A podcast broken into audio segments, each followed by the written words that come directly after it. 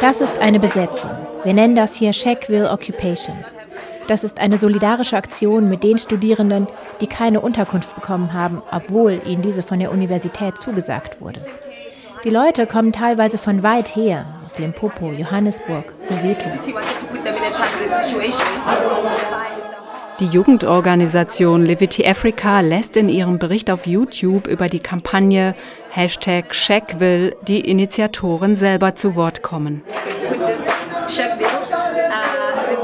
Die Universität von Western Cape hat ihnen nun ein Bett in einer Halle angeboten, in der 30 bis 40 Liegen stehen. Mit dieser Wellblechhütte hier wollen wir symbolisch darauf aufmerksam machen, dass wir mit der Wohnsituation nicht zufrieden sind.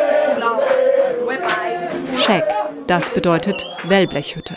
Shackville steht in Afrika für die provisorisch errichteten Unterkünfte, die dann über Jahrzehnte die Bleibe der schwarzen Bevölkerung in den sogenannten Townships symbolisierten.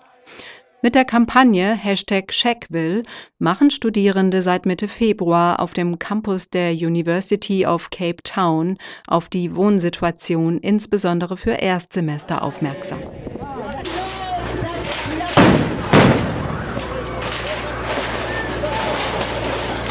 Die Räumung der vier Wellbleche mit Polizei und privaten Sicherheitsdiensten am 16. Februar erscheint außergewöhnlich hart. Auf den sozialen Netzwerken bleiben Solidaritätsbekundungen nicht aus. Kunst ist der grundlegende Ausdruck von Kultur einer jeden Nation, die in Bildung investiert. Ein Land ohne Kunst in all seinen Formen wäre barbarisch. In der zweiten Februarhälfte stellt die Kampagne Shackville ein erstes Wiederaufleben der Proteste dar, die im vergangenen Jahr Studierende im ganzen Land in Südafrika auf die Straße brachte. Begonnen hatte es im März an der University of Cape Town. Mit der Kampagne Rhodes Must Fall wollten die Studierenden die Statue des britischen Kolonialisten Cecil Rhodes zu Fall bringen. Uh, die Studierenden fragten das Rektorat und die Leitung der Universitäten, warum habt ihr diese Büsten hier aufgestellt, die für den Kolonialismus stehen, während es keine einzige Statue der Freiheitskämpfer gibt? Wo ist die Statue von Steve Biko? Nkobi Ngubane ist Wissenschaftler an der Universität Western Cape. Er dokumentiert die Aktionen der Rhodes Must Fall Bewegung ebenso wie die Reaktionen von Medien, Lektoraten, Universitätsleitungen und politischen Parteien auf die Proteste. In einem Interview erklärt er Ende Februar. Uh, Steve Biko sagte, die wichtigste Waffe in der Hand der Unterdrücker ist das Bewusstsein der Unterdrückten. Das Bildungssystem in Südafrika wurde derart gestaltet, dass die Leute ihre eigene Geschichte vergessen. Es soll glauben machen, dass die Zivilisation mit den Weißen aus Europa nach Afrika kam. Tatsächlich wurde die Statue im April letzten Jahres vom Campus entfernt.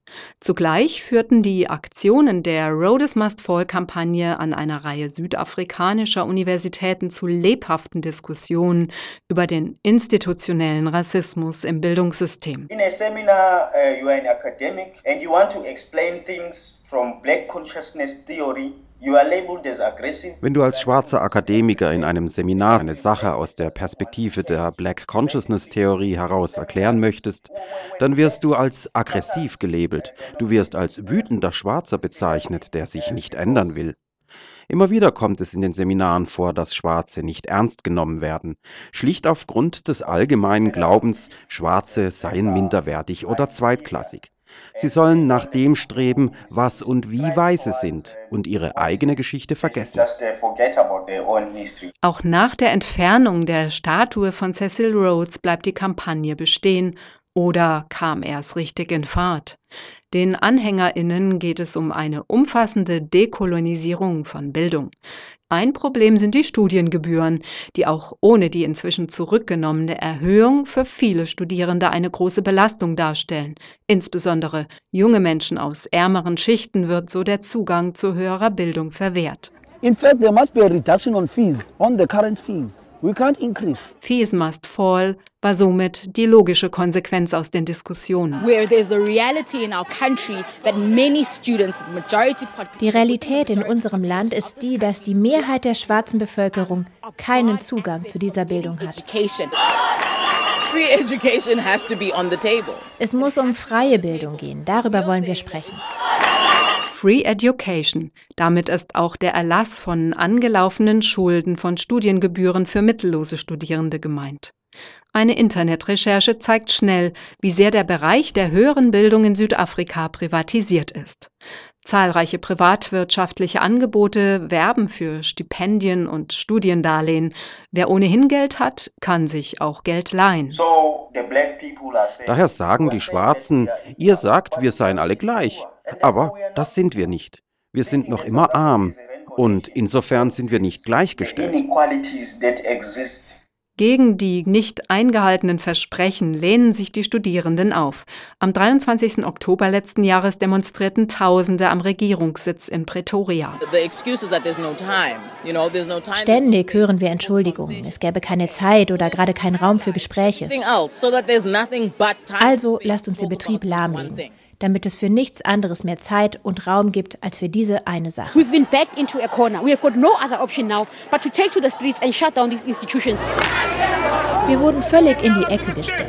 Wir haben keine andere Wahl, als auf die Straße zu gehen und diese Institution zu schließen. Am gleichen Tag noch verkündete die Regierung, dass die geplanten Erhöhungen der Studiengebühren zurückgenommen würden. An manchen Universitäten kehrte der Studienalltag mit dem Abschluss der Prüfungsklausuren wieder ein. Insbesondere an den Universitäten, die von ärmeren Studierenden besucht werden, dauerten die Proteste bis weit in den November hinein an.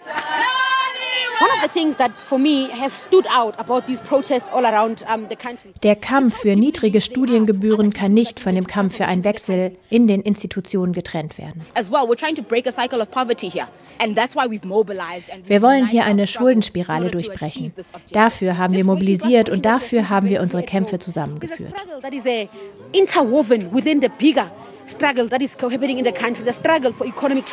An etlichen Hochschulen kam es im Verlauf des vergangenen Jahres zu einer neuen Koalition zwischen Studierenden und Arbeiterinnen. Die Situation der schlecht bezahlten Putzkräfte, meistens Frauen, viele von ihnen die Elterngeneration der Studierenden, fand in der Kampagne End Outsourcing ihren Ausdruck. Wenige Hochschulen haben den Servicekräften inzwischen Verträge angeboten, über die Bezahlung wird weiter gestritten. Die Kämpfe dauern bis dato an. Kapstadt, 17. Februar. Am Abend des 16. Februar zerstörte die Polizei die Wellblechhütten vor dem Campus. Es kam zu Verhaftungen. Studierende wurden unter den Augen der Polizei von privaten Sicherheitskräften geschlagen. Später entfernen die Studierenden gemalte Porträts aus einem Universitätsgebäude. Als der Facebook-Eintrag Whiteness is Burning kursiert, wird das Polizeiaufgebot massiv verstärkt. Medien und Universitätsleitungen berichten von der potenziellen Gewalt, die von den Studierenden ausgehe. Wir haben das erwartet, dass die Medien so reagieren werden.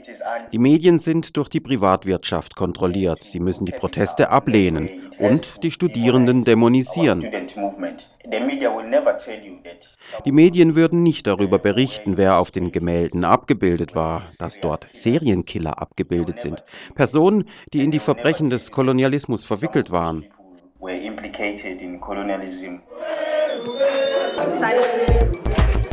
Kapstadt, 15. Februar. Die Büste von Jan Christian Smuts an einem Studentenwohnheim wird mit roter Farbe besprüht. Smuts war ehemaliger Premierminister der Union Südafrika. Kapstadt, 18. Februar. Polizeieinheiten haben das Campusgelände betreten. Auf Facebook ist zu lesen, das Universitätsgelände Western Cape gleicht einer Polizeistation. Es kamen Nebelgranaten zum Einsatz. Hintergrund ist die UWC Fees Will Fall Kampagne und die Kampagne Anti-Exclusion. Die Studierenden fordern eine Verlängerung der Einschreibefrist für diejenigen Kommilitoninnen, die bislang die Gebühren nicht aufbringen konnten. So student activists on Friday actually moved from our campus Letzten Freitag sind Studierende von unserem Campus auf das Gelände der gegenüberliegenden Cape Peninsula University of Technology gegangen, aus Solidarität mit den Studierenden und Arbeiterinnen dort. Kaum dass sie das Gebäude betreten haben, waren sie mit einer äußerst brutal agierenden Polizei konfrontiert. by the police themselves, by the private uh, paramilitary operations that are on our campuses. KwaZulu-Natal Howard College, 19. Februar. Die Reinigungskräfte und Sicherheitskräfte an dem College legen ihre Arbeit nieder. Johannesburg, 19. Februar. Die Witwatersrand-Universität bestätigt die Festnahme von 14 Personen der Fees Must Fall-Bewegung. Die Bewegung sieht ihr Recht auf Versammlung massiv verletzt. Pretoria, 19. Februar. An der Hochschule in Pretoria fordern Studierende, Afrikaans fortan nicht mehr als Sprache im universitären Lehrbetrieb zuzulassen. Kapstadt, 22. Februar. Die Servicekräfte und Reinigungskräfte protestierten erneut gegen das Outsourcing und fordern einen Mindestlohn von 10.000 Rand, umgerechnet 500 Euro monatlich. Blümfontein, 22. Februar. Protestierende der Universität des Freistaates haben eine Statue des ehemaligen Staatspräsidenten Charles Robert Swart entfernt. Blümfontein, 22. Februar. Als Arbeiterinnen und Studierende das Spielfeld während eines Rugby-Matches in der 17. Spielminute friedlich besetzten und für Insourcing und freie Bildung demonstrierten, wurden sie gewaltsam vertrieben von einem Mob. Dabei gingen weiße Fans gegen die vornehmlich schwarzen Studierenden brutal und gewaltsam vor. Ein Video aus der Universität von Pretoria zeigt, wie die Mitglieder der Studierendenbewegung AfriForum eine Versammlung abhalten, um gegen schwarze Studierende zu mobilisieren. Anscheinend sollen sie Schießübungen vollzogen haben, möglicherweise mit kugelsicheren Westen. Der South African Students Congress (SASCO) erklärt am gleichen Tag, AfriForum sei eine rassistische, rückwärtsgewandte Burenorganisation, die taktisch wie das Apartheidsregime vorgehe. Eh, es war Mandelas Traum, die Regenbogennation, und er gab sein Bestes für die Versöhnung. Ich denke, das war Teil des Problems. Seine Ideologie war die der Vergebung für das, was in dem Apartheidstaat Südafrika passierte. Und nun fällt die Regenbogennation auseinander. Zerfällt die Regenbogennation? Im Rückblick auf die Proteste, die umfangreich videodokumentiert wurden, ist ein hartes Vorgehen der Polizei unverkennbar. The police, even though they are black, die Polizei, obwohl viele Polizisten schwarz sind, ist Teil des Staatsapparates, der gegen jede Form von Widerstand vorgeht. Das fängt schon in dem Ausbildungslager der Polizei an. Die Polizisten lernen, wie man auf Schwarze und wie man auf Weiße zu reagieren hat. Auf Schwarze wird geschossen, bei Weißen nicht. Zum Beispiel bei den Protesten vor dem Parlament, als viele Weiße den Präsidenten aufforderten, abzudanken wurden Fotos von lächelnden Gesichtern aufgenommen. And guess what? They were taking pictures of white protesters smiling, you know. Eine zentrale Beschwerdestelle für die Übergriffe, die es seitens der Polizei und der privaten Sicherheitseinheiten auf Studierende gab, existiert bislang nicht. Uh, Einige Leute haben einen Bericht an den Menschenrechtsrat in Südafrika geschickt. In unserer Kommunikation mit den Rektoraten hatten wir bereits deutlich gemacht, dass wir gegebenenfalls entsprechende Berichte beim Menschenrechtsrat einreichen werden. Allerdings scheint es, dass der Rat eine wenig effiziente Organisation ist. Heutzutage ist der Menschenrechtsrat sehr umstritten und einige sehr konservative Personen haben dort bereits Gegenklagen gegen die Studierenden eingereicht. Bei einer Kollegin führte das dazu, dass sie nun beobachtet wird. Ihr Telefon wird abgehört und sie wird beschattet. Council for Human Rights Das hört sich nach was Großem an, wenn nicht gar romantisch. Doch es scheint, dass diese Institution ihre Schlagfertigkeit verloren hat. Uh, romantic, but um, it seems that it has lost all its teeth. Amnesty International hat das dokumentiert, wie wir von der Polizei brutal attackiert wurden. Und hier und da gibt es kleine, unabhängige Organisationen, die uns unterstützen. Doch gegenüber Institutionen, die wie der Menschenrechtsrat mit dem Staat vernetzt sind, gibt es wenig Vertrauen. in organizations that are linked uh, to the state, such as uh, the Human Rights Commission. Kapstadt, 24. Februar. Schwer bewaffnete Polizei mit kugelsicheren Westen sichern das Gelände der Universität Western Cape, um den Protest von Arbeiterinnen durch eine einstweilige Verfügung zu unterbinden. Der Black Academic Caucus, ein akademischer Rat der Universität Kapstadt, findet sich vor dem Unigebäude zu einem Schweigeprotest gegen die Militarisierung der Hochschulen ein. Während Arbeiterinnen sowie Dozentinnen immer wieder bei den Protesten mitwirken und auch sichtbar sind, hört man von den offiziellen Studierendenvertretungen in der Öffentlichkeit wenig bis gar nichts. The student representative councils of our universities uh. Die Studierendenvertretungen werden landesweit von der regierenden Partei dominiert. So hat die regierende Partei eine Weisung herausgegeben, die besagt, die Proteste zu beenden. Das hat die Kluft zwischen den Protestierenden und den Studienvertretungen vertieft. Insbesondere diejenigen, die vom ANC stark beeinflusst sind, wollen nun den Protest unterbinden. Sie meldeten der Polizei bereits Namen von Kommilitonen, die dann verhaftet werden. Sie verteidigen den Präsidenten, das ist die Aufgabe der offiziellen Studentenvertretungen. Sie können keine eigene Entscheidung treffen, sondern müssen erst den Präsidenten um Rat fragen. Doch es gibt eine Ausnahme. Das ist der SRC, der Cape Peninsula University of Technology.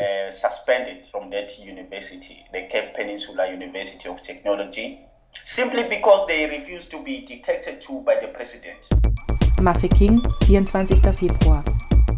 Polizeieinheiten und private Sicherheitsfirmen setzen auf dem Gelände der Northwestern University von Mafeking scharfe Munition ein. The same narrative explains what went on at Marikana, date of August 2012.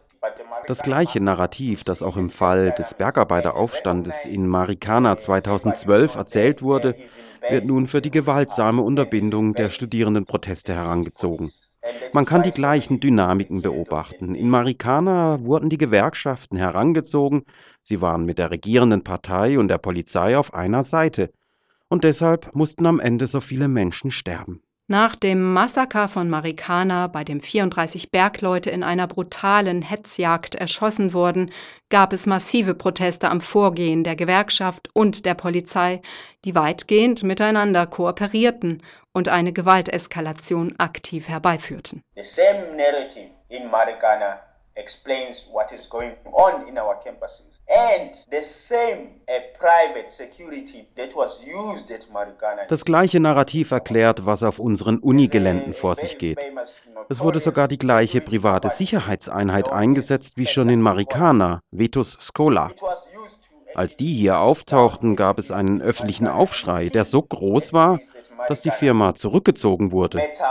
Doch die gleichen Leute kamen später in einer neuen Uniform unter einem anderen Namen wieder. Bloemfontein, 25. Januar, University of Free State. Die Bäume einer Allee sind mit den Namen antikolonialer Denker und Freiheitskämpfer besprüht. Marcus Carvey, Steve Biko, Chris Ani, John Herrick Clark. So wie die Namen auf den Bäumen zeigen auch die Hashtags und Poster, die Studierenden beziehen sich in ihren Protesten auf die Denktraditionen schwarzer, kritischer Intellektueller, auf den schwarzen Feminismus, auf die Queer Theory und postkoloniale Studien zu Rassismus. Hauptziel der Bewegung ist die Dekolonisierung von Institutionen, Wissen und Denken. Das schreibt Heike Becker, Anthropologin und Lehrende an der Universität Western Cape, diesen Februar auf dem Online-Blog Review of African Political Economy. Der führende Theoretiker des Postkolonialismus, Achille Mbembe von der WITS, nennt das Südafrikas Fenonian Moment.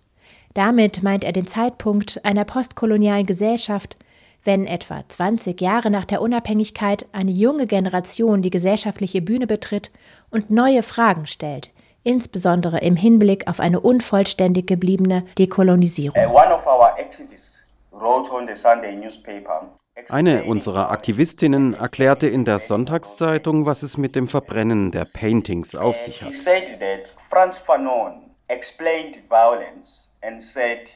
Franz Fanon erklärte, was Gewalt ist. Er sagte, es ist das Zusammentreffen verschiedener Formen von Gewalt. Kolonialismus, Imperialismus und der Widerstand gegen beide. Diese Kombination trägt in sich Gewalt. Das Verbrennen der Bilder ist mit der Geschichte des britischen Kolonialismus in Südafrika verwoben.